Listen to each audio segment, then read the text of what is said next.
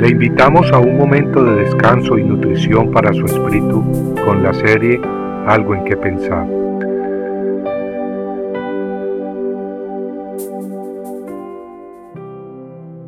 Y aconteció muchos días después de haber dado el Señor reposo a Israel de todos sus enemigos alrededor, siendo Josué ya viejo y avanzado en años, que Josué llamó a todo Israel, a sus ancianos, a sus jefes, a sus jueces y a sus oficiales. El capítulo 23 del libro de Josué en el Antiguo Testamento empieza con la convocatoria anterior que Josué hiciera a los líderes de Israel antes de morir. El pueblo escogido ya había entrado a la tierra prometida y se habían establecido exitosamente. Dios les había concedido reposo de sus enemigos quienes no pudieron hacerle frente a los israelitas. Quedaban, sin embargo, en medio de ellos ciertas naciones que todavía tenían que expulsar. En este contexto histórico, Josué, avanzado en años y sabedor que pronto moriría, quiso darle las últimas instrucciones a su pueblo.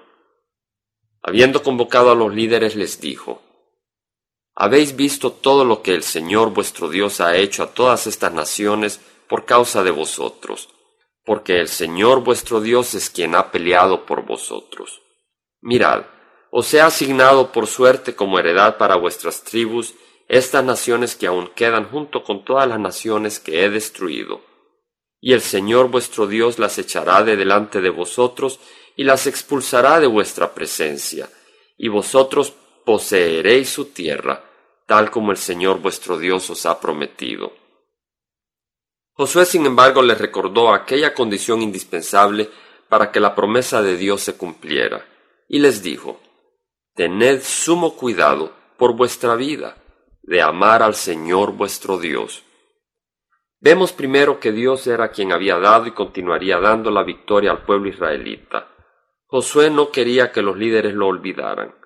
Eso les daría un corazón agradecido y los motivaría a continuar poniendo sus ojos en Dios y no en ellos mismos. Y es que era su confianza en Dios la que había permitido que Dios obrara y les diera la victoria. Segundo, para que Dios continuara expulsando a las naciones enemigas que todavía quedaban, Josué exhortó al pueblo escogido a seguir en el amor de Dios, advirtiéndoles con estas palabras, Tened sumo cuidado por vuestras vidas, de amar al Señor vuestro Dios. Viviendo pues en ese amor a Dios, amor manifestado a través de la obediencia a su palabra, los israelitas podrían continuar disfrutando de muchas victorias y de paz y prosperidad. Y de igual manera que los israelitas en el Antiguo Testamento, nosotros, una vez entramos a ser parte del pueblo de Dios, necesitamos permanecer en el amor de Dios, fijando nuestros ojos en Él y obedeciéndole. No olvidemos pues que en la medida que permanecemos en Jesucristo, Él nos seguirá guiando hacia nuevos triunfos espirituales, librando del poder de Satanás esas áreas de nuestras vidas que han estado bajo la esclavitud del pecado.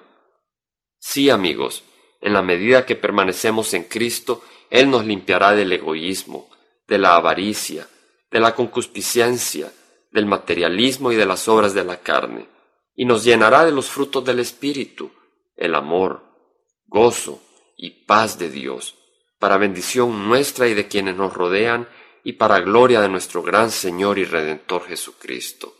Amén. Compartiendo algo que pensar, estuvo con ustedes Jaime Simán. Si usted desea bajar esta meditación, lo puede hacer visitando la página web del Verbo para Latinoamérica en www elvela.com y el Vela se deletrea E L B de verdad E L A, donde también encontrará otros materiales de edificación para su vida. Puede también escribirnos a El Vela Pio Box 1002 Orange, California 92856, Estados Unidos. Dios le bendiga.